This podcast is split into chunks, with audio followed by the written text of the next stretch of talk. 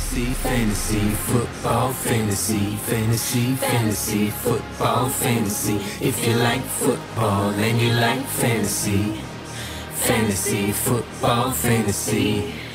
Привет, дорогой друг, а с тобой твой любимый подкаст, посвященный фэнтези-футболу, фэнтези-футбол, фэнтези. Мы снова в твоих наушниках, в твоих колонках, в твоей машине. Неважно, где ты нас слушаешь, главное, что ты нас слушаешь.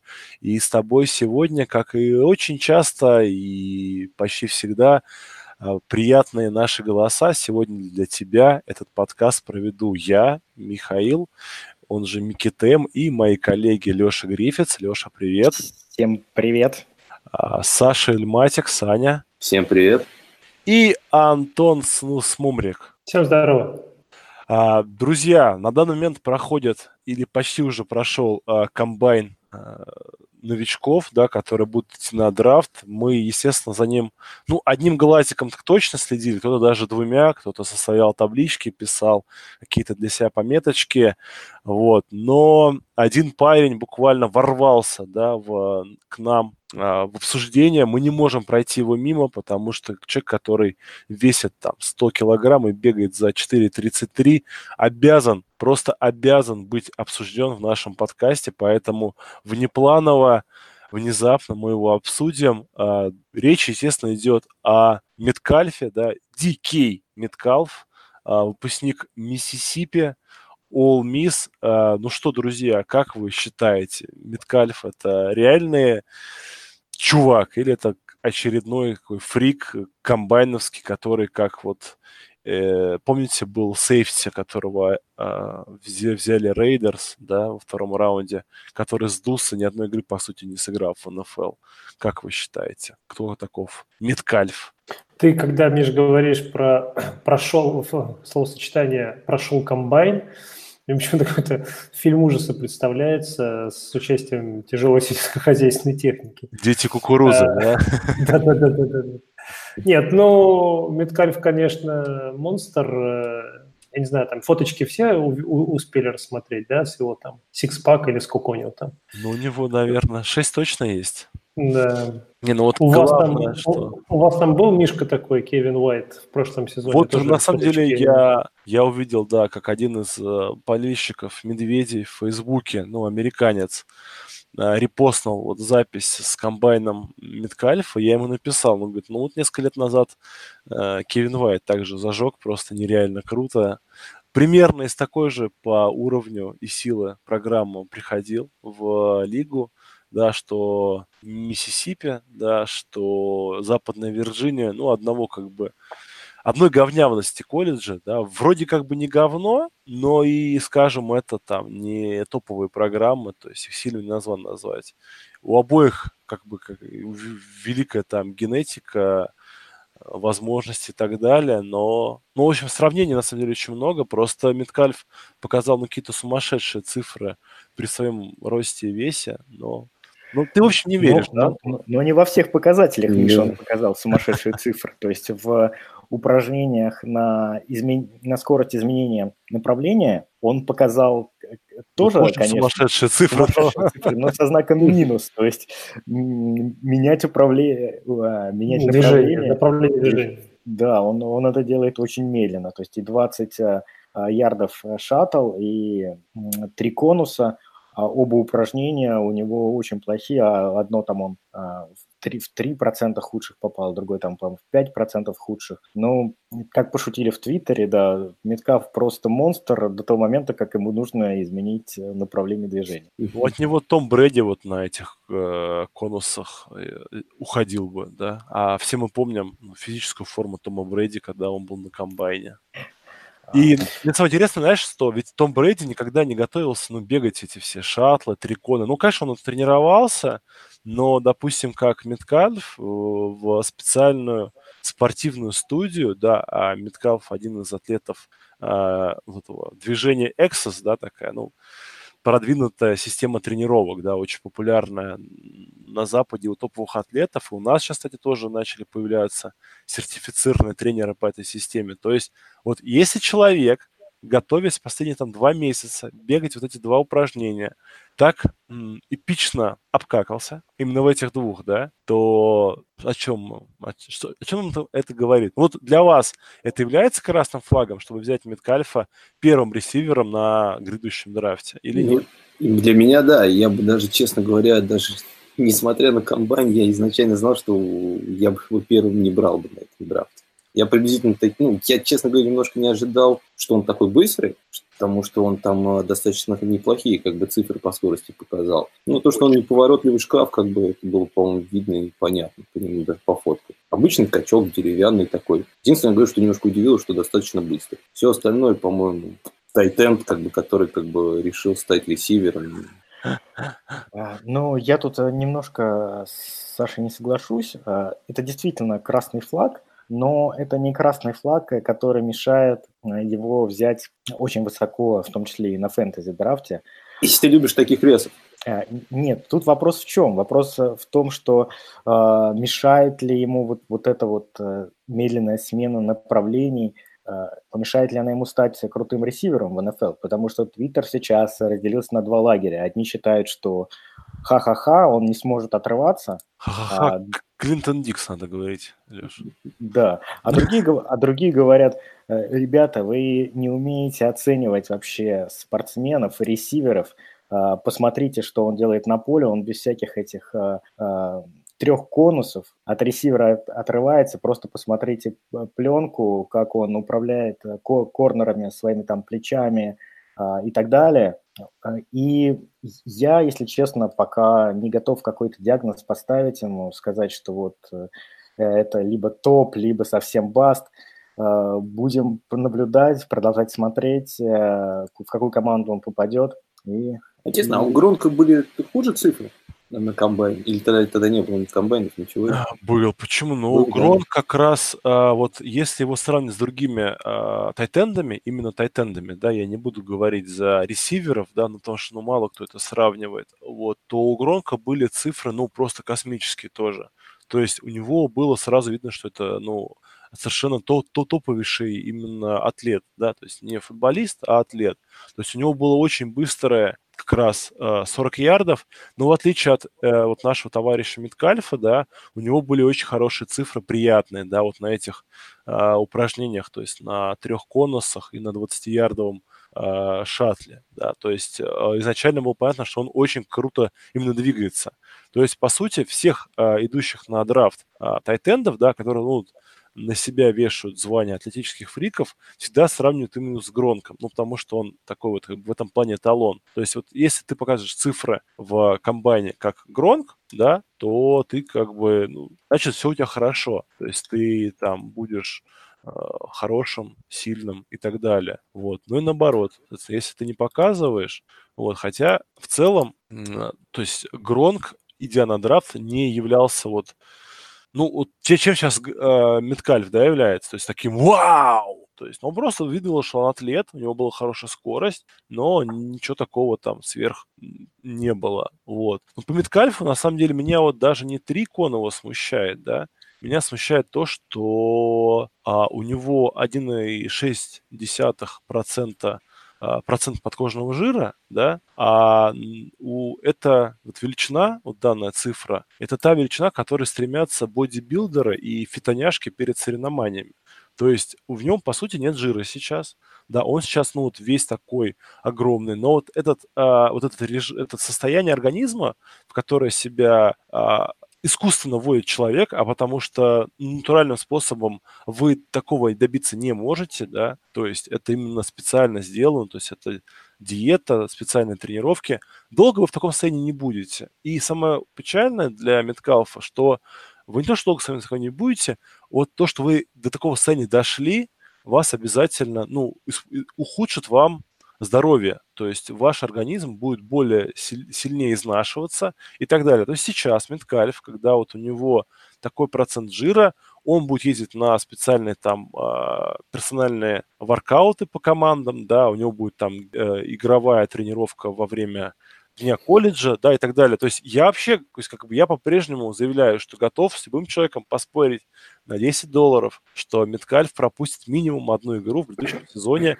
из-за травмы. То есть, Травмы? Да, именно из-за травмы. А мне да. вот, знаешь, вопрос был другой, Миш, как ты думаешь, все это как бы э, само собой появилось или все-таки на чем-то сидит? И вот э, нет ли такого опасения, что чего-то там найдут и прикроют его вообще? Нет, ну у Аарона Дональда ничего не, не находят. Не, ну ты, Аарон Дональд не такой, как бы он... Нет, на фоне а, Дилайненов Аарон Дональд это Миткалф. Нет, ну, я верю, что они это все умеют красиво скрывать. То есть, ну, вот, вот это как бы мое, да, мое вот видение. То есть я верю, что если ты не полный дурак, а, ну, судя по тому, какие деньги вбуханы в Мидкальфа, да, то есть так его готовить, так его заморачиваться, то, ну, это значит, что э, там ум, умные люди его окружают. Вот, вот так вот я скажу. Ну, надо сказать, что Меткальф вышел из Ole Miss, где он, в общем-то, не был даже, ну так, можно громко заявить, не был даже лучшим ресивером.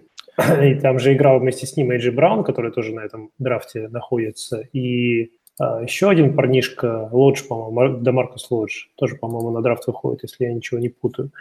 Вот, и не сказать, что, ну, то есть у них там была такая трехглавая гидра, которая там хорошо в атаке себя показывала, но так, чтобы он был на голову выше, не в плане физическом, а в плане игровом, такого не было.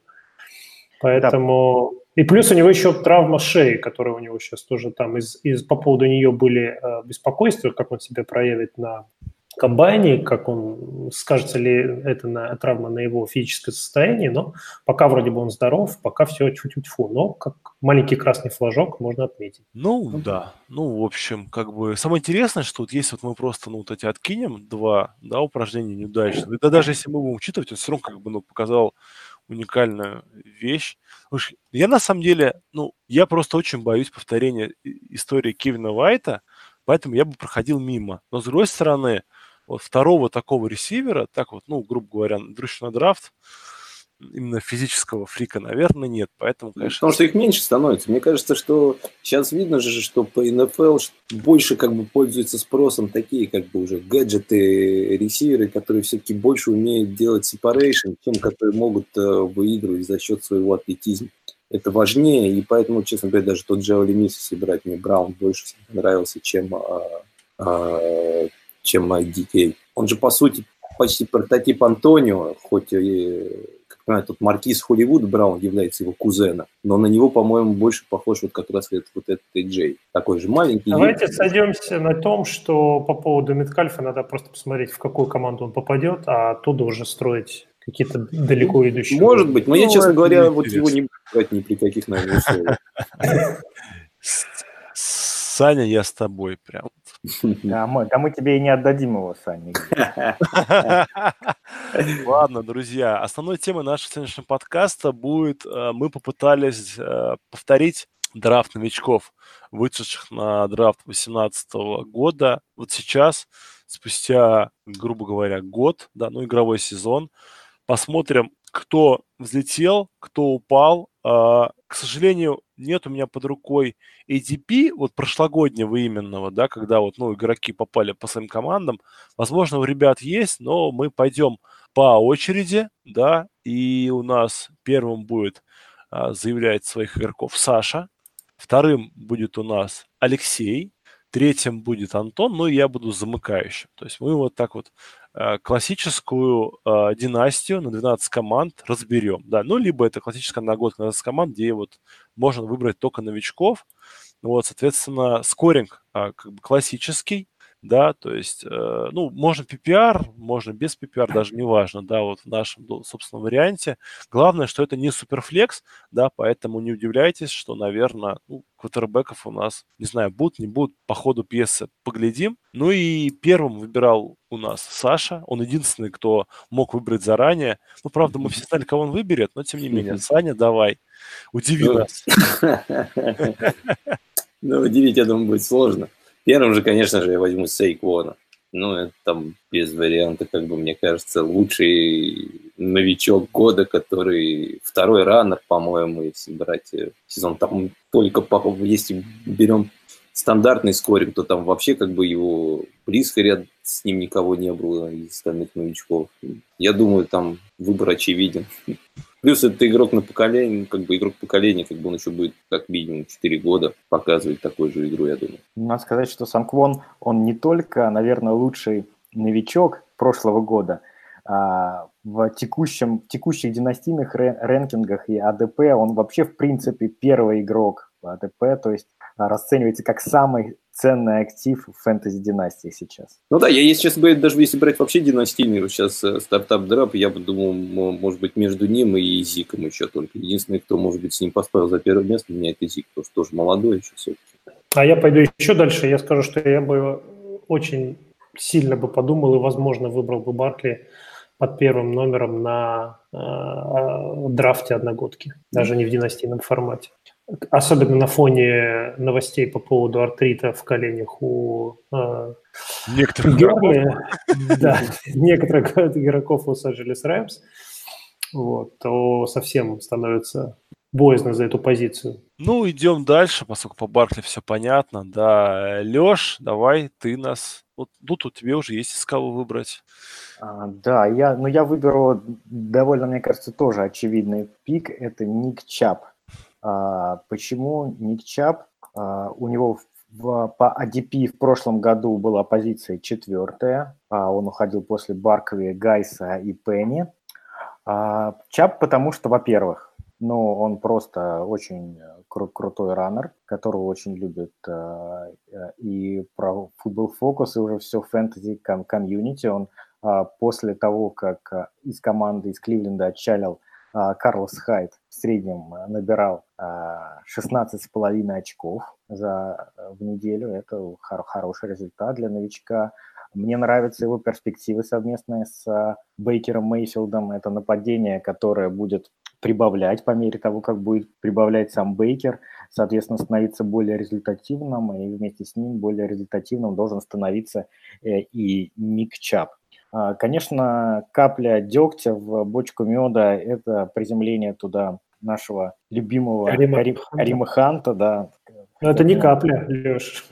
А, нет, это, это, это капля, потому что, во-первых, мы сейчас говорим про династию, и мы говорим про долгосрочные перспективы, а во-вторых, э, потому что его ждет длительная дисквалификация а в этом году, а, и после того, как он вернется, ну, неизвестно еще, сколько он отъест у Чаба, а, какой там процент э, выносов он получит. Э, ну, скорее всего, годик, годик он ему подпортит, потому что все-таки он туда он приземляется в Кливленд на два года, он будет ограниченным свободным агентом после э, сезона 2019. Соответственно, Кливленд его сохранит легко. А, и вот 2020 год он испортит Чабу. Но, тем не менее, всякое может быть. Во-первых, он игрок проблемный, может сам устраниться, может получить травму. А, Чап очень высокий, высокий апсайт, э, очень хорошая рабочая этика, э, и я не вижу, не вижу игрока, который бы мог за второй номер нашего мок-драфта с ним посоперничать. Леш, а скажи такую вещь, как ты думаешь, Хант и Чаб, они смогут сделать такой как бы тандем, например, как был у Инграма и Камары в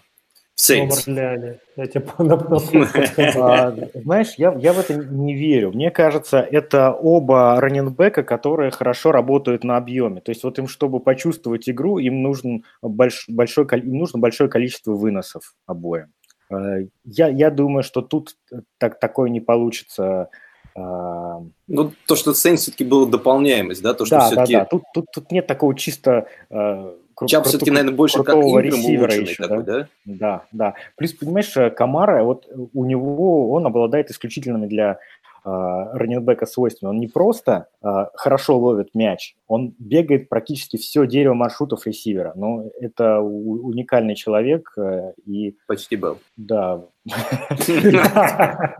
И тут сопоставлять его там с Чабом и Хантом не совсем э, корректно. Ну, там не с Чабом, скорее с Хантом тогда уж, потому что говорю, Чаб это скорее больше как Инграм, такой как бы силовой раннер, э, который, эм, ну, может если, раз, если разгонится, то может убежать. А Хант скорее ближе тогда уж к позиции Камары, но все-таки не такой, как Камара, он не такой, он не так чувствует игру, он не такой разнообразный, тоже более пауэр. А напомни, э, я вот в памяти своей собственной копаюсь, э, они же Чаба выбрали на драфте уже после того, как э, подписали Карлоса Хайда в прошлом году, правда? Конечно, после, конечно. Я к чему все это веду? Смотри, они подписали Хайда, выбрали Чаба на драфте. Хайд ушел, теперь Чап остался вроде как один, но там Дюк Джонсон за скобками остается, я не знаю, там будет он вообще в команде, не будет. И, но при этом они все равно берут э, Кари, Карима Ханта. Я понимаю, что э, там есть связь между Каримом Хантом и Дорси, да, там, который его в свое время драфтовал, насколько я понимаю, в Канзасе. То есть он решил парню, видимо, немножко помочь с возобновлением карьеры в НФЛ. Я к чему все это веду? Тебе не кажется, что вот когда Чап приходил в лигу, у него по здоровью тоже были определенные красные флаги, определенные сомнения. И, может быть, таким образом просто руководство команды страхуется, чтобы не остаться вообще без, без, без раннера в случае, если ну, Чап опять что-нибудь без, повредит. Безусловно, безусловно, они так делают, и так должна делать любая команда в НФЛ, потому что раненбэк – такая позиция, которая... Не-не, но я имею в виду, что они не просто абы кого там взяли, да, там с улицы, да, там Тиджи Елдена какого-нибудь, Слушай, да, они... А, они, они взяли в первую очередь, в первую очередь они взяли очень дешевого игрока. То есть это Карим, да. Карим Хант это очень дешевый игрок, мимо которого а, они не смогли пройти. То есть я уверен, что Дорси, он сейчас себя просто сидит и считает гением, э, что он на такие деньги получил тал- талантливого раннера, э, при том, что все остальные сидят там с Елденами на позиции бэкапа. Да, так посмотрим, какой толк от этого будет. Э, от этого ну, бэкапа? Ну, ну конечно, посмотрим, да. Но мы сейчас говорим все-таки про династию и про династийную value Ника Чаба, и, и это value, оно хорошее. Не, понятное дело, вот я, честно говоря, в одногодках изначально думал, что Чаба вообще бы мог бы брать денег, наверное, даже выше Гордона. Вот после всех вот этих топовых э, раннеров, вот, ну, до того, как вот э, Э, появилась информация по Ханту, у меня было представление такое, что как бы Чаб это, наверное, где-то шестой-седьмой пик будет э, этого года. Ну, конечно, приходом э, Ханта, я думаю, он немножко... Ну, если говорим особенно про одногодки, он как раз его откинул где-то конец первого, начало второго раунда. Но, как Леша говорит, я тоже не, не верю как бы там в, в нормальный тандем. Я думаю, что Дорси, как бы, может быть, сейчас, сейчас себя считает таким какой-то, но потом, как бы, я думаю, время покажет, что два таких раннера в одной команде не смогут выйти. Ну, кого-то продадут, вопрос кого.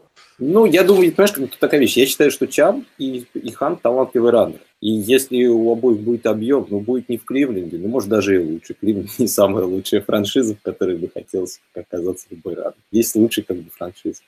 Ладно, давайте тогда я перейду к своему следующему пику. Я выбираю под третьим номером. И здесь возьму своего любимца. Кто-то может назовет, что я там протекционист или кто-то еще. В общем, Кириана Джонсона я беру э, на третьем пика, на, на третьем пике running back из Детройта, который в прошлом году, к сожалению, был вынужден, э, во-первых, пропустить несколько игр э, из-за травмы в конце сезона, а во-вторых, делить backfield сразу с несколькими running back ами, в том числе с, с Легарен, Легарентом Блаунтом, и там Тео Ридик еще маячит э, в backfield е в Детройте. В общем, э, сейчас, когда Блаунт из Детройта уходит, получается ситуация, что Джонсону открыты все дороги для того, чтобы стать основным бегущим. И он показал, что он может делать нагрузку, он может ее выдерживать, если только травма не подводит. Да? То есть с точки зрения игровой с ним все в порядке.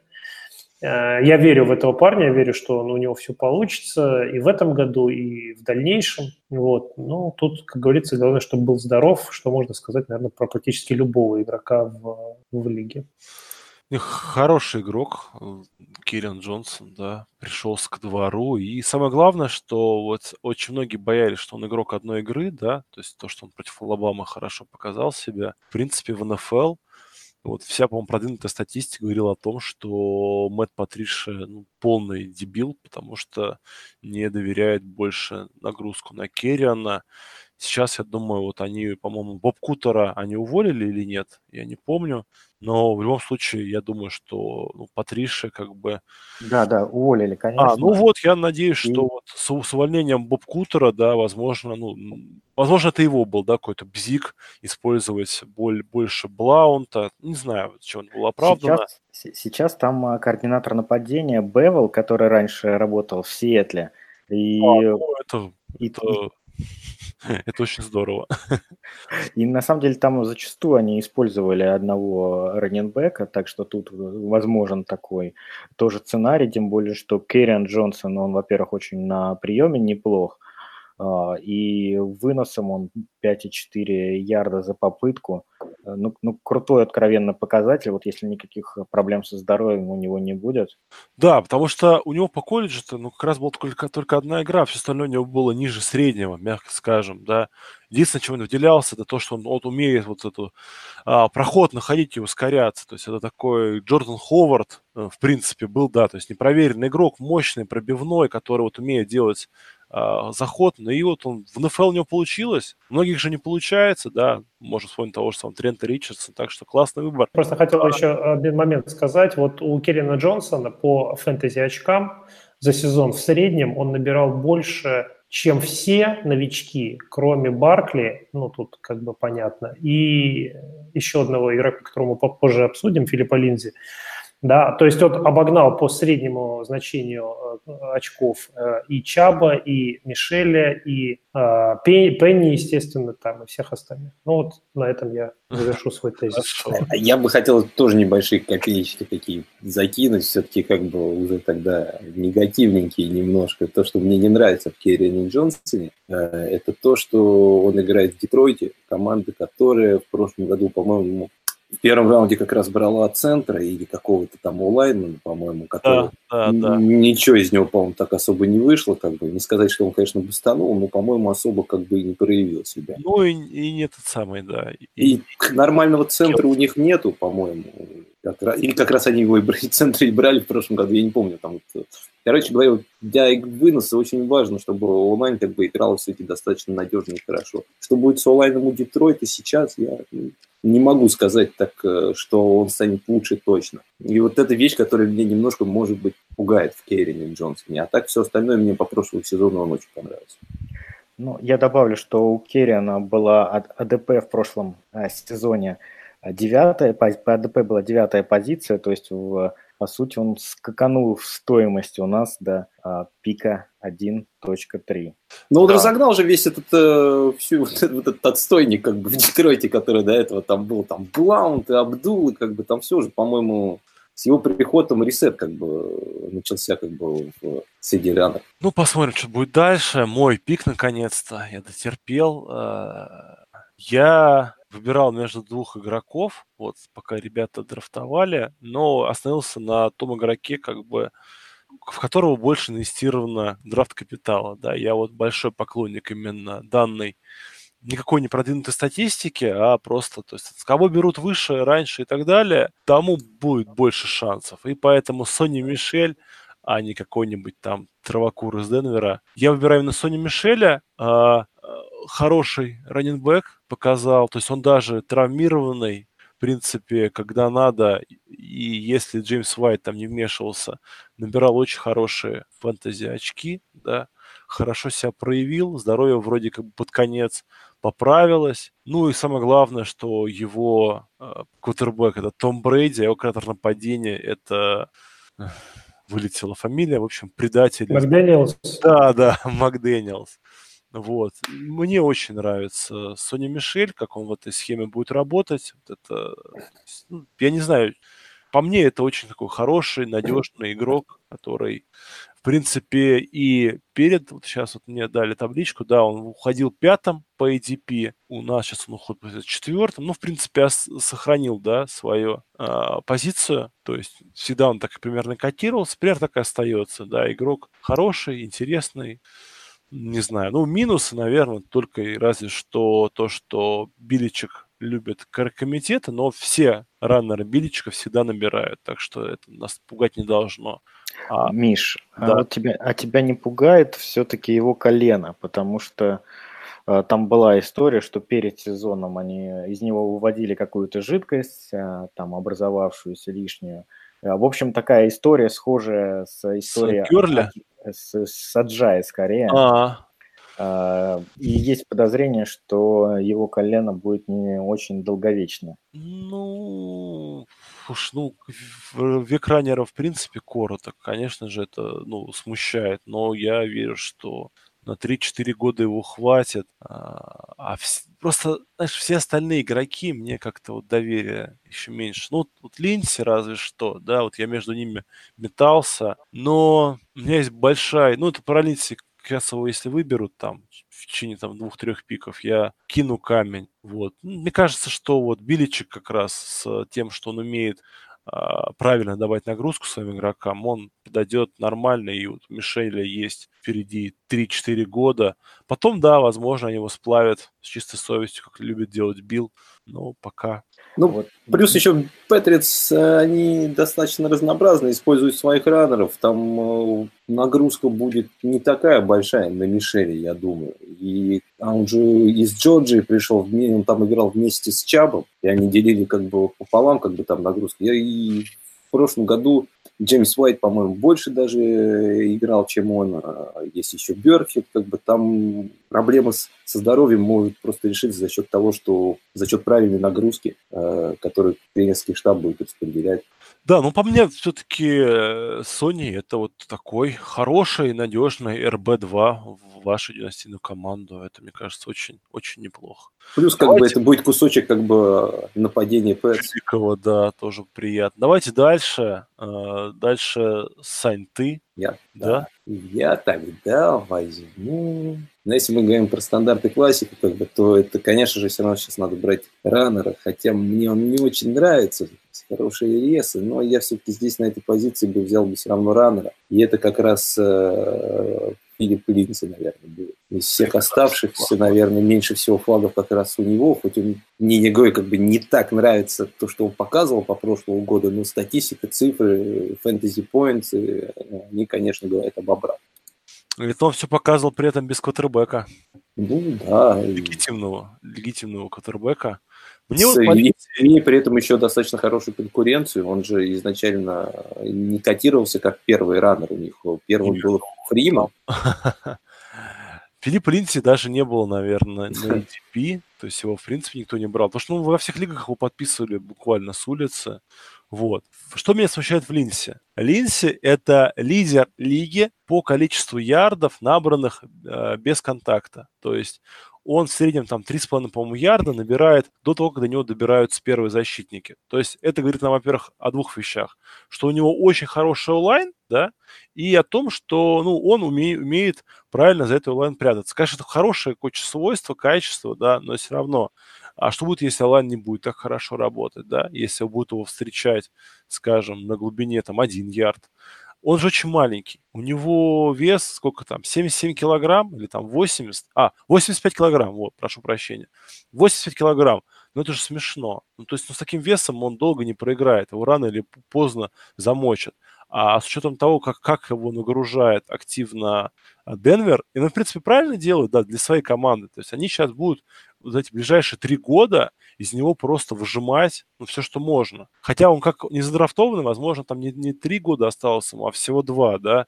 Потом будут ограниченные правила. Ну, в общем, с таким весом, и главное, ну, ему вес-то нельзя набирать, потому что он, он маленький сам по росту. Он, ну, коротышка, быстрый, юркий. Но вот это меня смущает. Ну и то, что, конечно, я боюсь, что в следующем сезоне на него появится пленка, то есть тоже опасение, что было э, год назад перед Тариком Коэном, да. То есть, да, когда ты маленький внезапно и все не ожидали, это одно. А на следующий год, когда на тебя есть пленка, и все знают, что ты можешь, ты можешь показать на другие цифры, да, и поэтому и Тарика Коэна мы можем вспомнить, плохо драфтовали в этом году, потому что люди боялись. Вот у меня в Паленте та же самая проблема. Я говорю, мне, мне вот еще смущает, есть вещь, которая меня смущает в нем, это то, что все-таки в команде есть э, другой раннер, это Ройс Фриман, э, который тоже молодой. И по началу прошлого года, он, в принципе, у него были неплохие матчи, ну, мало, конечно, но... Фриман, он... нужен объем, То есть вот, Да. вот он вот, вот, ну, прям вот как вот э, любимая, да, наша вот присказка, что он раннер, которому нужен объем, ему надо 20-25 тачей за игру. Но, Но, при, при этом он не такой плохой раннер, он умеет себя сбрасывать теклы, У- его не так легко затеклить, а у него пара неплохих было плей в прошлом году. Я к тому, что вот, ну, начнется, например, сезон, получит Линдзи неплохое, небольшое повреждение, Фриман зайдет, и зайдет хорошо, и вдруг вот его покатит. И... Вот меня тоже это смущает. Не, даже не то, что говорит Миша, хотя я с ним абсолютно согласен по поводу пленки по поводу того, что он не крупный размер, а раннер. Но тот факт, что Ройс Фриман, который был выбран в третьем раунде под седьмым пиком, а э, Филипп Линдзи был не задрафтованным свободным агентом, то вот это как раз меня немножечко больше смущает и напрягает. Я не знаю, почему такой был перекос в сторону Линдзи, может, просто потому, что у него получалось, ну, и тренера решили, ну, раз получается, давай пусть бегает. ну, его Может быть, с Фриманом, да, да, может быть, с Фриманом... Фриман не было резкий так. просто. Понимаешь, как бы я как понимаю, там все запиралось в то, что хорошо работала онлайн, она делала Пырки. гэпы, Пырки, да, да, куда да. тут просто врезался. А Фриман, он не успевал, у него скорости такой нет, но при этом а, он с мячом, когда набирает скорость, он лучше как бы работает. И плюс еще не забудьте, что вообще, в принципе, все нападение Денвера сейчас будет э, выглядеть совсем иначе, чем, нежели в прошлом году. А, Нет у них уже ни Демариуса Томаса, и, возможно, не будет э, Сандерса. Будет, скорее всего, другой квотербек в лице Флака. И как это все заиграет, какими красками, пока совершенно непонятно. Да, что то, что это... Ну, Да, но при этом я хочу сказать то, что почему я все равно его взял, потому что все-таки тысяча ярдов – это тысяча ярдов. ну Да, вот при, его размерах тысячу ярдов бегать это круто. Давай, Леш, Парни, подождите, вот у меня по нему вопрос. А Вот я правильно понимаю, что сейчас идеальное время для того, чтобы продать Линси в династии? и идеально. купить Фримана. Вот Не, насчет я этого не уверен. На сдачу. На сдачу купить Фримана, да. Я бы сказал по-другому, лучше, наверное, продавать его как бы человеку, у которого есть Фриман. Не, Я бы на самом деле, ну, лично если бы я, у меня был Линси, да, я бы рассматривал попытку его продать за низкий первый, либо за высокий второй раунд, потому что в этом году очень насыщенный драфт-класс на средних раннеров, но которые, ну, вот они просто попадут в нужную команду, да, и будут теми же самыми. А Линси, ну, надо просто использовать хайпажоров и болельщиков Денвера. Жаль, жаль, что их мало. А как вы думаете, вот если, если бы у вас э, выбирать, вот, у кого лучше бы вы оставили, Линдси или Фримана на следующий год, если бы был такой, как бы, возможно? Ну, я бы этих- Линси оставлял. Здесь, из этих двух, да, однозначно Линси. Но, конечно, Он мне... доказал, просто вот он доказал, а это всегда... Да, и э, ну, но мне сложно представить, что он будет когда-то стоить больше, чем он стоит сейчас, поэтому я бы его, конечно, в династии точно продавал. Не, я просто считаю, что вот как я говорю, то, что я считаю, если у вас есть Линдси, то это, э, взять задешево Фримана сейчас было бы неплохо. Если у вас Фриман, Хороший ход, да. да. если у вас есть Фриман, как бы, то, в принципе, можно тоже попытаться как-то ну, взять Линдси не задорого. Как тоже, потому что задорого я бы его тоже не брал. Но вот фиг тебе продадут его за среднюю цену. Будут ломить. Давайте, Леш, перейдем к тебе. Да, давай перейдем. А, тут э, А, не осталось почти. да, да, раннеров уже не осталось, а ресиверов очень много, и между них сложно выбрать. Но, наверное, все-таки я склонюсь а, к ресиверу Атланты Falcons а, Келвину Ридли. Да Почему? ладно. Почему именно к нему? Ну, во- во-первых, а, это нападение с хорошим, качественным кутербеком. А, Мэтт Райан, чтобы о нем не говорили, но все-таки он умеет бросать мяч, а, двигать нападение. Сейчас у, него, у них поменялся координатор нападения. Вместо Саркисиана пришел Кеттер, а, который, может быть, не очень хороший главный тренер, но в, целом в профессиональном нападении он а, компетентен. А, Плюс, а, если посмотреть статистику Ридли за прошлый год, а, то он отыграл две трети снэпов нападения. То есть ему есть явно куда расти. То есть, ну, по идее, он э, вто- второй ресивер команды должен отыгрывать с- 100%, 100% снэпов. А, и он даже на, на этом, на небольшом объеме заработ, заработал 92 таргета, поймал 10 тачдаунов, э, 800 ярдов. Э, Это все имеет очень хороший потенциал а, по росту, как в целом он должен прибавлять, ну, потому что просто ресиверы прибавляют на второй-третий год, а, так и просто его объем должен увеличиться. А, надо понимать, что лучший корнер соперника всегда будет на хуле, это дает ему дополнительные возможности. А, я думаю, что Ридли очень скоро будет э, э, показывать э, там цифры, которые показывал Джарвис Лендри там вот в своем прайме, то есть это 100 кетчей за сезон, а, и те же самые, ну, возможно, по тачдаунам он не прибавит сильно, потому что то, что он реально очень хорошо использовал свои возможности в прошлом году, но это, это будет э, как минимум wide receiver 2 в фэнтези. Мне нравится, я считаю, что это лучший ресивер драфта, вот, и я считал так до драфта, я считаю так сейчас, спустя год, поэтому не хочу ничего даже вот находить никаких минусов, мне кажется, это единственный стабильный ресивер Э, данного драфта вот спустя год. Ну, стабильный так сложно сказать. Меня немножко удивляет выбор а Леши. всех он самый стабильный. Меня немножко Саш, удивляет. ну вот ты вот из-за того, что ты, да, ты, ты как это, Баба Яга против, давай, аргументируй, почему. Не-не-не, меня просто немножко пугает этот выбор, потому что меня, как бы, в моем поводу Леша просто сказал, что это лучший ресивер этого драфта. Я бы поспорил с этим, потому что я считаю, что лучший ресивер все-таки не он. Меня просто я, удивляет. Я, я не сказал, что он лучший ресивер этого драфта. Я сказал, что у него лучшая ситуация а. среди, среди всех ресиверов этого драфта. А. Ну, ну, конечно, он неплохой ресивер, он отличный маршрутчик, и это в НФЛ сегодняшний очень ценится. Ну, возможно, как просто он, по-моему, достаточно небольшой такой еще сам по себе там. Ну, он, он не фрик, да. Он, Но ну, ты, ты сейчас назовешь лучшего ресивера? Да. И он будет не, еще не. меньше, чем он, да? Вот именно. Я, я подож... не, подожди, я подожду, как бы, я чтобы не хочу, чтобы как бы его забрали, как бы сейчас не буду говорить. Просто не, я, я согласен, что Раутс он бегает хорошо. Кстати, говорит, его брат, как бы младший, который в этом году выходит на драфт, еще лучше бегает. И говорит, что он сильнее. Это каждый год говорят и каждый ну, про младших, да.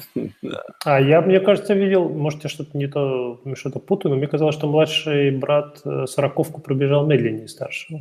Ну, я не смотрел. Или... А, старший это не самый быстрый был, да, чок. Да не, ну там но, младший... Говорят, что младший, говорит, лучше бегает именно Раутси, как бы, что у него... А, ну, может быть, может быть. Куда лучше-то? Ну ладно, в принципе. Давай дальше, давай. Э, Антон, давай, свой Да, мой пик. Ну, я тоже как это, раннеры закончились, переходим к ресиверам. Я тоже возьму ресивера. А, не знаю насчет лучшего или худшего ресивера этого драфта, это пусть Саша нам раскрывает свои карты. Но мне этот парень э, нравится, Диджей Мур, э, ресивер Каролины. Он показывал, в принципе, достаточно неплохие фэнтези э, цифры, особенно во второй, в середине и во второй половине сезона. Вообще, если посмотреть на его таргеты э, в начале сезона, да, там вторая игра два таргета, третья игра два таргета, потом четыре таргета, пять таргетов, а сезон заканчивал он следующими показателями 8, 8, 3, 7, 8.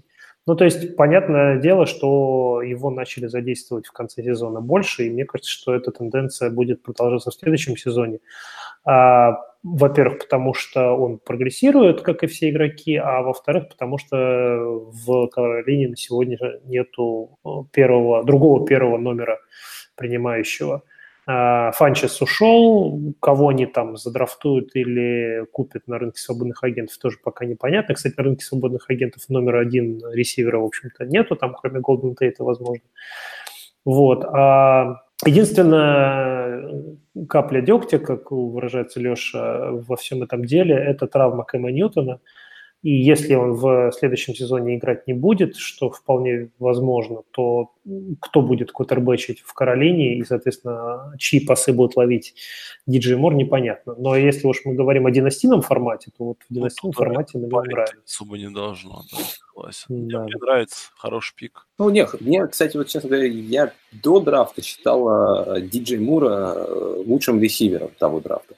Ну, вы просто любите всякие красивые, быстрые циферки и скорости. Ну, типа Тайрик Хилла такого, как бы... Э, ну, быстрый парень, да. Да, быстрый парень с неплохими руками. Но тот прошлый год, честно говоря, вот те опасения, что у меня были после драфта, когда он попал в Каролину, они все, можно сказать, раскрылись по ходу сезона. Мне не нравится нападение э, Каролины. А, оно, ну, оно достаточно дисбалансировано. Там есть МакЭфри, который забирает много работы. Там есть Кэм, который бегает. Там есть э, Кертис Сэмюэл Кертис, который, по большому счету, один в один с э, диджей Муром. Они очень похожи, по-моему, по своей стати. И их используют приблизительно одинаково. В каких-то матчах шло больше у одного, в других шло больше у другого. Поэтому я бы не сказал, что он за весь год так смог найти свое место в этом нападении. Вот ну, парень в отличие от Ридли, да, что Ридли ну, зацементировал свое место в стартовом составе. Да, А Мур хоть как, как VR2 хотя бы, да, но а вот диджей Мур, вот фиг его знает. Хотя, как бы, Парень, там- я, я, я с вами согласен, да, то есть тут к диджей Муру самому претензий нет.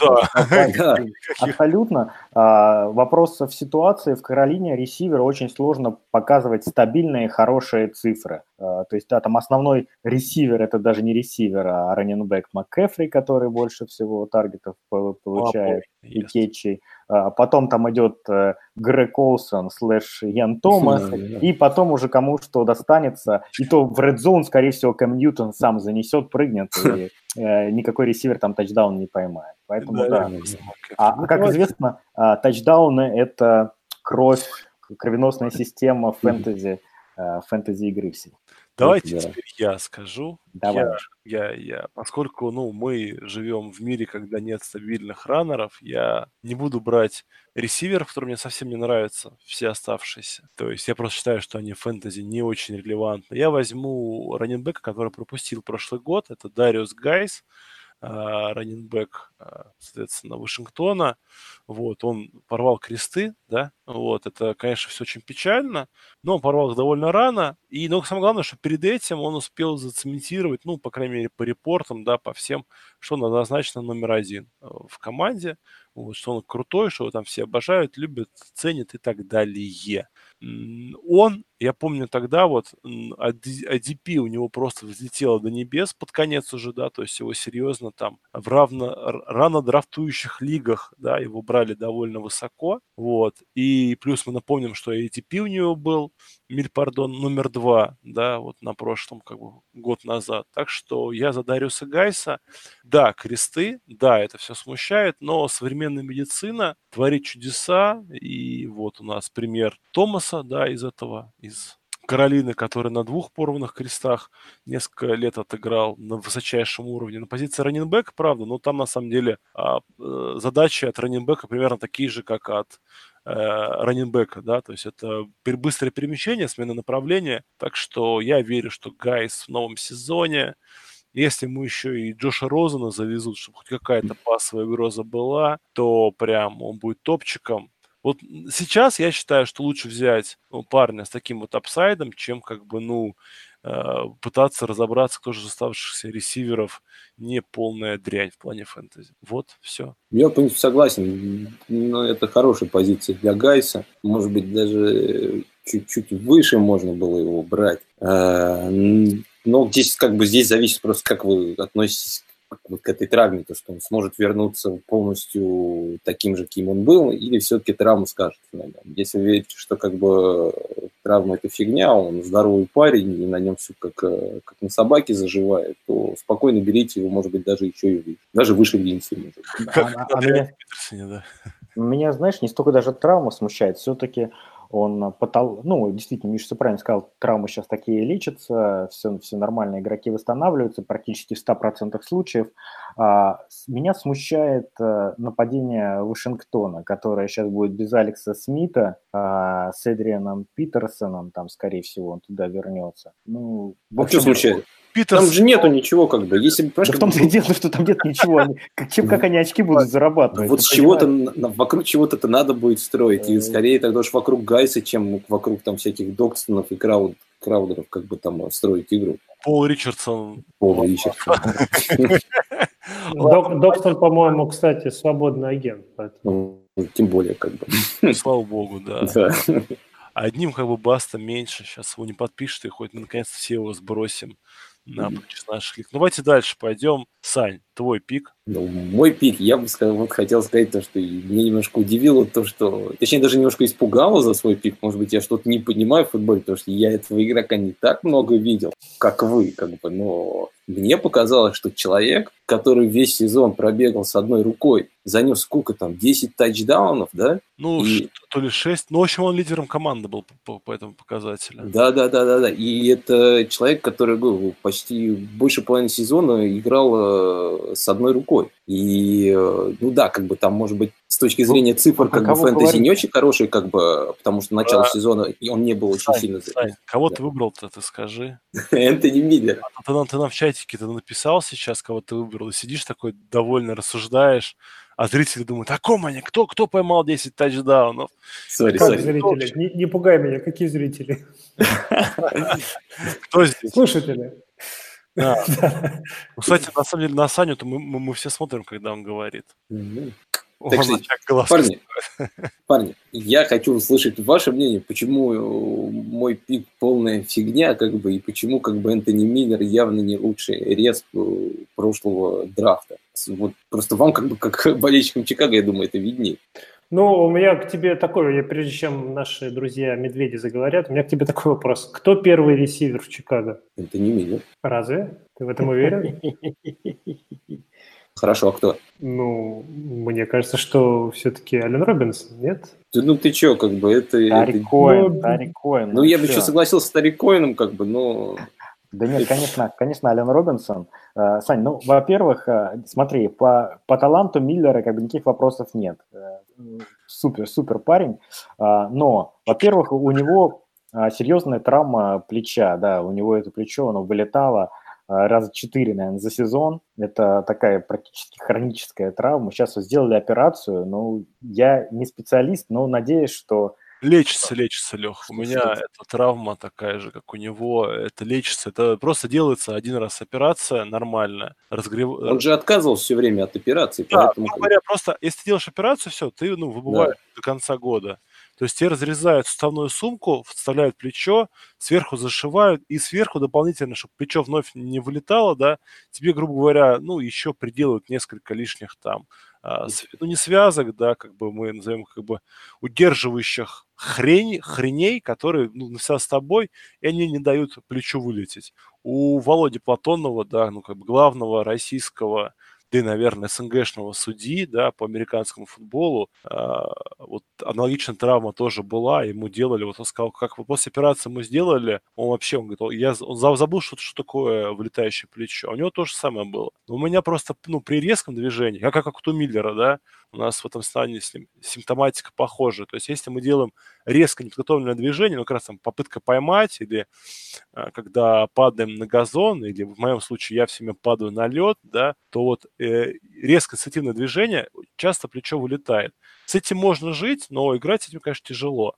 Потому что после того, как это плечо вылетает, ну, примерно на неделю э, вот ваша рука, которая вылетела, она, так скажем, так, из э, функционирования выбывает. То есть вы можете ей э, есть суп, да, условно говоря, но подтягиваться или поднимать ее выше уровня головы вы не можете. Так что ну, тренироваться не можете. Так что не, не, не ссать в этом плане все будет хорошо. Даже если в этом плане не ссать, то есть а, од- один су- существенный момент, который Огромный. снижает стоимость Миллера. Это то, что э, Чикаго э, в нападении играет спред в буквальном смысле, в том, Spread что, ball, да. в том, что они распределяют мяч очень равномерно между а, всеми игроками. Это и два раннинбека на приеме работают, и два тайтенда принимающих, и а, три ресивера. Больше, больше даже ресиверов. Даже больше ресив. Ну, ну, то есть это реально вот этот, посмотрим, как будет в новом сезоне, но в прошлом сезоне а, очень, то, несмотря на то, что нападение было а, высоко результативным, вот эти вот очки, они распределялись так- такой то, тонкой пленочкой по всем, по всем игр- игрокам, и ни один из них не был а, фэнтези-бистом, фэнтези-монстром, который выигрывал бы неделя. А Миллеру, чтобы стать релевантным, надо э, доказывать, что э, сравнения, которые ему давали перед началом сезона, они оправданы. Его сравнивали с, э, с Брауном и с Одалом Бекхэмом, да, ну то, что маленький и Мгм. великолепная там именно подвижность, то есть у него вот по всем вот этим вот показателям, когда вот эти все триконы, шаттлы как раз, ускорение, он там, ну, он входит там в, в 20% э, лиги по уровню показателей, то есть он очень крут в этом плане. Но и роуд раннинг у него великолепный, и у него великолепное понимание того, а, как играть против конкретного ресивера, но у него нет пока понимания, как играть в нападении целостно, да, то есть его ругал тренер по позиции, говорил, что он очень часто он тупо при, при, притаскивал а, игрока защиты туда, куда не надо его притаскивать. То есть он портил маршруты другим людям, да, но сам, да, открывался, но за счет этого игрок, который, ну, грубо говоря, был первой целью, попадал в двойное прикрытие, и как бы, ну, за это Миллера даже иногда сажали на лавку. Ну, не то, что прям сажали, да, но он там на решающие драйвы вместо него выходили, ну, там совсем какие-то непонятные люди. Ну, первый год еще тоже надо не забывать. Да, да, не-не-не. Такие он, вещи. Он, он должен прогрессировать, да. Но вот мне кажется, что вот ему, чтобы быть релевантным, он должен стать go-to э, целью для Митчелла Трубиски. А я думаю, может. То есть у Трубицкого Свицера играл до этого, в принципе, который по габаритам, по-моему, еще меньше был. Да, да, согласен. Не, он даже, по-моему, еще меньше, чем... Не, меньше, конечно. Свицер... И руки у него фиговые, как бы я видел, как Ой, Свицер да. играет у, в этом году. У, у Миллера, да, какая-то совершенно там больш, большая лапа, да, ладонь, угу. поэтому в этом плане Конечно, не Тарик Коэн, да, но ну, тоже как бы нормально. Там. Поэтому мне кажется, вот то, что как бы самая большая вещь, которая весь сезон вот его останавливала, это было вот плечо. Я думаю, когда он залечит, э, и под него, может, будет даже больше плеев, и на него будет больше играть. И по своим, как бы, я говорю, габаритам он чем-то похож на того же Свицера, даже лучше, как бы, он его улучшенный Свицер, у которого как раз у, с трубой было все хорошо в, в Каролине Северной, да, ну и давай хайпанем, скажем, что Мэтт Неги заявил, что наконец-то медведи в нападении будут играть в футбол, а не мучиться из-за того, что никто не знает. Это я не знаю, Миш, я Мэтта Неги не слушаю. Слушай, тренер года не просто верит тренеру года, поэтому нет тренди. Давай. Так, уважай тренера года, ёпта. Респект мой, да. Ладно, давайте дальше. Леш, твой пик. Да, на 1.10 я вот э, последую твоему примеру, пойду за upside ом. Мы пока говорили про ресиверов, которые э, скорее годятся на роль второго да, в своей команде. Они все, не, они, они все не являются альфа такими самцами. Вот я возьму Саттона из Денвера, Кортленда, э, который как раз по своим по, габаритам, по габаритам и по потенциалу очень даже на первого ресивера подходит. А, после трейда Демариуса Томаса он становится автоматически а, номером один в пассовом нападении. У Сандерса Ахилл непонятно, как он к сезону восстановится, в какой форме будет. Это очень тяжелая для восстановления травма. А, так что Саттон уже в последних играх прошлого сезона играл 100% снэпов. Опять же, ждем того, что он прибавит из-за чисто на опыте плюс квотербек, ну хоть немножко а, у него будет да, да лучше. Нет, конечно, конечно, Флака, конечно, мы сейчас говорим про династии, и Флака это, конечно, грусть, да, но нужно понимать, что, что, что Флака это решение на один сезон, и дальше он будет релизнут, поэтому а, молимся на Дрю Лока, а, знаешь, я это самое, а, есть стикер, который сделал просто Вася, где там этот самый Бортлс говорит, я м, боль. Вот, вот как бы Флакко, это, в принципе, тоже можно под этот стикер. Да, да, да, да, да. да. А, что вы знаете о боли? Ну, у да, меня все, я можно согласен. продолжать. Upside просто космический. По сути, это единственный ресивер Денвера остается. Мне, честно я... говоря, у Саттона нравится вот только ситуация. Вот ну, все, да, но она, она, но она огонь. Паш, нет, опять же, э, Сань, если они до этой ситуации дошли, то значит они в него верят. А если они в него верят, ну, сейчас э, э, модно, да, считать, что ЛВ такой дурачок, э, глупенький, да, там вообще ничего не умеет делать, но тем не менее, ну, что-то он, наверное, в футболе понимает, и кто-то в его команде это в футболе понимает. Вот, если они как бы решились на то, чтобы остаться, по сути, в корпусе принимающих с единственной целью, это сад. Ну, то, что Сандерса после Ахилла я не верил вот от слова совсем, то, ну, мне кажется, это как бы такой нехилый, нехилый намек нам, что нам тоже надо верить. Не, ну смотри, там такая вещь, то, что я уверен, что они какого-нибудь э, реса точно возьмут э, на этом ну, драфте. На этом драфте хороший как бы корпус ресиверов. Это первое. И второе, для меня вот как человек, который сидел за Питтсбургом, представляю, кто такой Майк, тренер как бы offensive line. Я понимаю, как бы для чего они его себе взяли в Денвер. Я думаю, там будет просто ран-ран-ран. Как бы, ну, с учетом того, что у них э, есть раннеры, два таких более-менее нормальных, может быть, они просто вообще будут как бы бросать-то там ну, очень редко так для Согласен, согласен, возможно будет. Ну вот у меня ситуация по Сатану, мнение такое. Вот я в прошлом году, когда значит, продали Томаса и травмировался Сандерс, я, играя в э, системе NFL Rus в одногодке в своей лиге, в припрыжку побежал на вейвер, схватил этого Сатана несчастного, который там лежал, радостный, поставил его в себе в состав и просто был счастлив до небес. Думаю, ну все, ну вот теперь парень перед ним все открыто, он сейчас будет зажигать. У нас таких много. И что-то как-то, ты понимаешь, вот вроде все дороги были открыты, но там ловил, я не знаю, кто угодно, только не он. Нет, ну просто году ловил сам Сандерс. А что ты говоришь? Не-не-не, после того, как Сандерс уже сломался. А, он как сломался? Да-да-да-да-да. То есть там вот последняя неделя, но там у него качели. 12 неделя против Питтсбурга 2 очка, потом э, Цинциннати 18 очков, потом 49 в гостях 3 очка. Э, Кливленд 9 очков. Ну, в общем, как, короче говоря, бросали на него вроде бы достаточно, там, по 7, по 6 таргетов, даже 10 получил против Окленда на 16 неделе. Э, но громадного количества очков и какой-то доминирующей роли я от него не увидел, хотя ожидал, очень ожидал, очень надеялся. Но для меня он был в прошлом году нестабильным.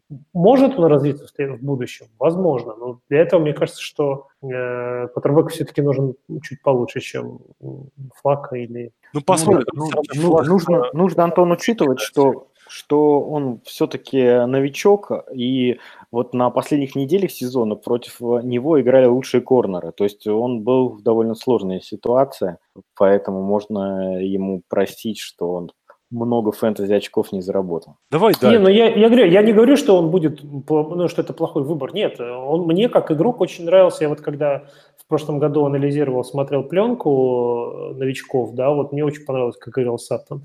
Но вот этот вот осадочек, что называется, остался после прошлого сезона. Вот и все. Давайте дальше. Долго мы... Так, ну, собственно, я заговорил, мне и продолжать. Да, да, да. Давай.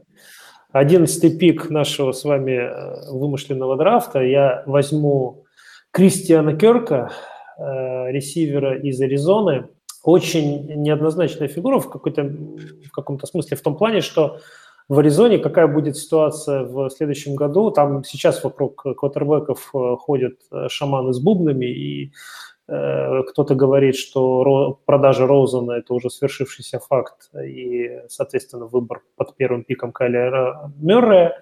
Так это или нет, совершенно непонятно, как будет играть нападение в следующем году. Сменился главный тренер, меняется вся философия, и пока что, насколько я помню, Ларри Фиджеральд еще один год решил поиграть – остался в команде, и есть Дэвид Джонсон, которого можно на приеме э, использовать. Поэтому перспективы Кристиана Керка в следующем сезоне туманны, но э, дальше, дальше я думаю, что после одного сезона, если мы говорим про династийный формат, то у него все должно получаться несколько лучше. Он научится у, у Ларри играть в слоте, потому что он, в принципе-то, концептуально слот-ресивер, э, и мало там играет именно из-за присутствия Ларри, насколько я знаю. Но вот когда Ларри наконец-то повесит Бутса на гвоздь и дадут Керку эту роль, то я думаю, что он раскроется в, во всей своей красе, и к тому времени уже и квотербек там, кем бы он ни, ни, ни был, научится нормально бросать мячик. Вот такое вот такое у меня мнение, такой у меня пик. Мне не нравится Кирк. Э, я думаю, возможно, дело было в квотербеке, да, а возможно, в нем. Я бы не, не трогал его, меня смущает. И подход этой команды, мне кажется, они как-то себя загнали в какую-то ловушку, поэтому я бы избегал игроков этой команды. Ну, не знаю, я бы не сказал, что мне Кирк прям понравился по прошлому году, но э, и сказать, что прям уж вообще разочаровал, тоже как-то... Ну, я вообще как-то, не знаю, я Аризону мало видел, и Кирка как бы больше про него читал, нарезки смотрел. Ну, вроде руки неплохие, может бегать. Ну, если смотреть из тех еще ресов и игроков вообще, которые остались, ну, наверное, да, как бы это один из тех игроков, который будет вот там в верхних тирах, как бы, а все остальные это уже такие, как бы, ну, там нужно уже как бы гадать, как бы. Нет, он просто, а кто еще остался из ресиверов свободных? Этис? Давайте перечислим. Антонио Келловой. Не, ну, во-первых... А, Этис? Валдес Кенклинг. А, Гэллоп, да, Гэллоп еще. Гэллоп, а Петис, Петис, Джеймс Вашингтон, да. между прочим, он сейчас получается кто? Второй ресивер у Питтсбурга? Ну, Ну, если мы Антонио Брауна как бы сливаем, а второй ресивер Питтсбурга, это, извините меня, не в тапки как бы сходить. да, второе нападение все-таки прошлого года. Да, ну, давайте я к своему пику перейду, вот, и тут у меня как бы одновременно сразу два пика, да, то есть я, ну, я схитрю, поскольку там должен быть разворот, ну вот, я как бы вам разворот еще расскажу, то есть я считаю, что вот на развороте надо брать, э, а, если змейка, да, если у нас не змейка, то не разворот, ну и хер бы с ним. А, если и хер у вас- такие драфты, где вы где драфтить не змейкой, да? Да. Если у вас нет квотербека, либо там ситуация плохая, ну, у вас условно там Киннумы, Флаки и прочие Роузены, да, то а, Бейкер Мейфилд, я считаю, вот отличный выбор. И я бы его бы брал на 1.12. Просто потому, что я верю, что он франчайз квотербек.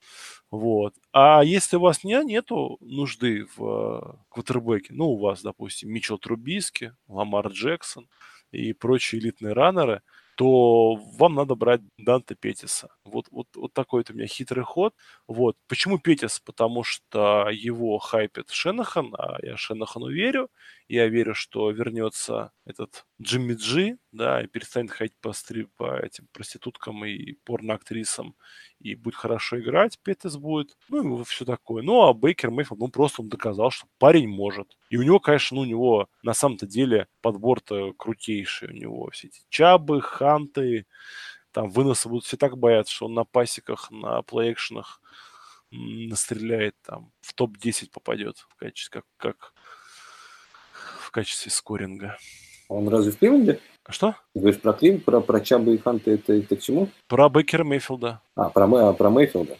Не, ну Петис просто, ну, говорю, что я вот говорю, вот если у вас есть нужда по квотеру, то это Мейфилд однозначно, его можно уже брать на 1.12 в династийном драфте. Потому что, ну, остальные совсем ребята такие, а, как, как сказал бы один а, топовый игрок фэнтези, да, вы должны тут эти ми- ми- минимизировать риски и продавать нахер, вот.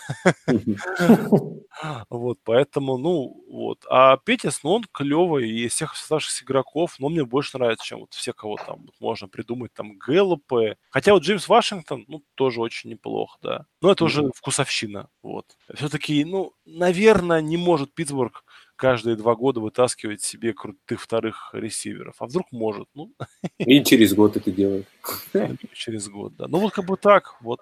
Ну вот э, интересно, что у нас э, по сравнению с ADP драфта э, в начале прошлого сезона в наш с вами воображаемый драфт не попали ни Рашад Пенни, он по ADP был третьим, э, ни Роналд Джонс, он Ну, по ADP был шестом.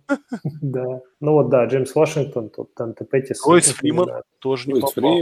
Ройс Фриман не попал, да, совершенно верно. Ну вот эти вот три раннера, да, это вот такое удивление, что Ну, это боль, да, особенно Рональд Джонс. Я его за- задрафтовал, блин, в династии на 32 команды, да, где вот эти пики, но они просто не то, что на вес золота, а они на золото-золото-золото. Ну вот, и он мне так...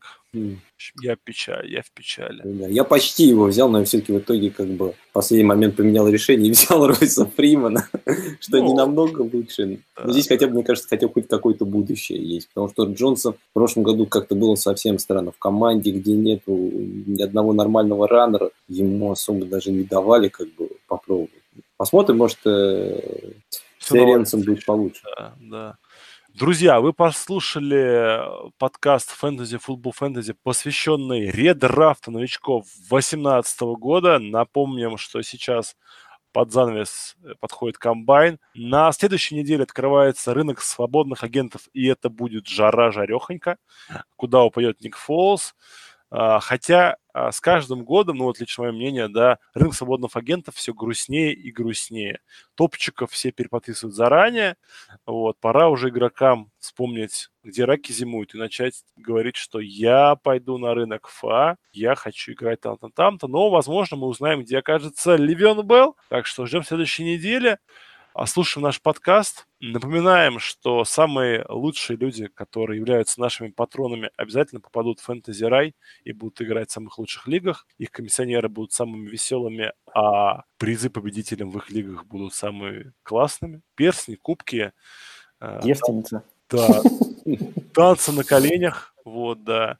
Миш, можно воспользоваться случаем и прорекламировать э, всем слушателям э, наш параллельный подкаст про Альянс Футбол, который в том числе ведет Саша за что ему большое спасибо. Э, я вот совершенно не интересуюсь этой лигой, и все, что я в ней узнаю, я узнаю от ребят в этом подкасте. Большое им спасибо. Да. Слушайте, ребята действительно классно рассказывают. Да, на этой неделе должен выйти, у нас уже такой четвертый выпуск получается, да, это четвертая сейчас была неделя.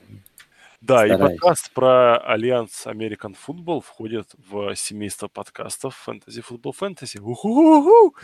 Вот мы так это самое, мы разрастаемся. Друзья, если вы хотите прийти к нам в гости в подкаст, вот мало ли у вас есть такое желание, хотите поговорить про фэнтези, обязательно напишите мне или Леше, или Саше или Антону, ну, в общем, любому из нас. Только Виталию Пчелкину не пишите, он самый злобный, потому что из нас товарищ. Вот, пишите нам, мы с радостью вас пригласим, мы найдем тему для беседы, э, потому что сейчас, по большому счету, не так много тем осталось, и если вам есть что обсудить, мы с радостью вам в этом поможем. Все, с вами были Фэнтези Футбол Фэнтези, лучшие и те, кто выходит даже зимой, весной, летом и в любое время года. До новых встреч. Э, все ждем, куда же уедет Ливен Белл. Всем пока. Всем пока. Пока-пока.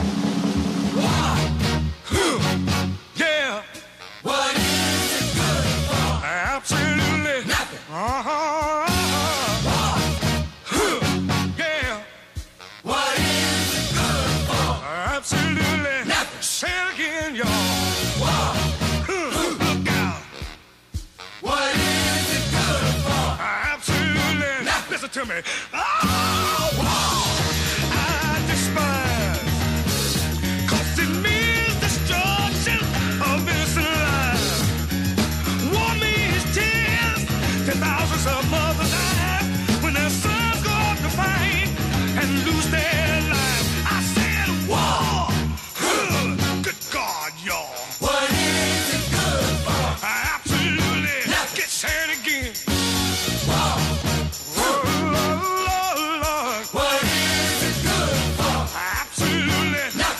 to me.